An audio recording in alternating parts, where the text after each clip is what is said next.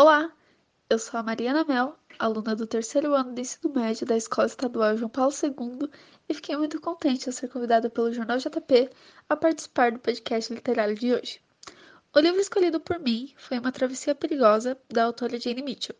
Este livro foi disponibilizado pelo governo no ano passado, 2019, para estudantes do segundo ano do ensino médio. Talvez, por esse motivo, futuramente caia em vestibulares. Antes de tudo, eu irei comentar brevemente sobre a autora. A Jane Mitchell é uma renomada autora irlandesa de livros para crianças e jovens. Ela mora em Dublin, na Irlanda, e trabalha em uma ONG ajudando pessoas deficientes. Bom, o livro conta a história de um garoto de 13 anos chamado Galib Shinu, um sírio curdo que parte em uma jornada junto à sua família ao deixar sua cidade natal, Kobani, onde lá nos aproximamos das atrocidades ocorridas pela guerra na Síria.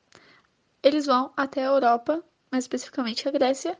Neste percurso, o jovem consegue amadurecer, criar coragem e nos mostrar sobre a mesquinhez humana, a dor, a saudade e o amor.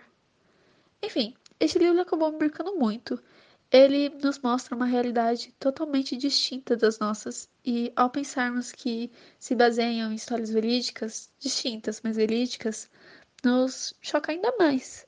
A guerra na Síria é um conflito que ocorre desde 2010 e até então não acabara, e ao ler o livro, você se comove por saber que detalhes escritos na obra, como as mortes, as bombas, os massacres, o medo das pessoas, podem estar acontecendo nesse exato momento em outra parte do mundo.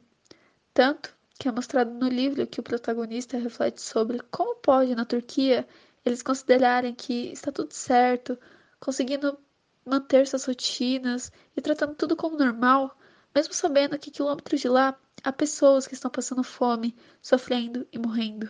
Isso também nos faz refletir sobre nossa atual condição em relação à pandemia, pois enquanto de um lado da cidade há pessoas aproveitando este tempo livre, como elas se referem, ou apenas reclamando ou não se importando com a situação, do outro lado há pessoas arriscando suas vidas para conseguir manter o sustento de sua família. Só para finalizar, no final da história, se você virar a última página quando terminar de ler, terá uma dedicatória simples e emocionante, mas que faz toda a diferença na história, onde lá está homenageando algumas crianças sírias que acabaram falecendo diante do conflito. Por que faz toda a diferença na história? Leia o livro e descobrirá. E assim fica o meu convite e recomendação a todos que tiverem a oportunidade de ler o livro. Obrigada pela atenção e espero que tenham gostado.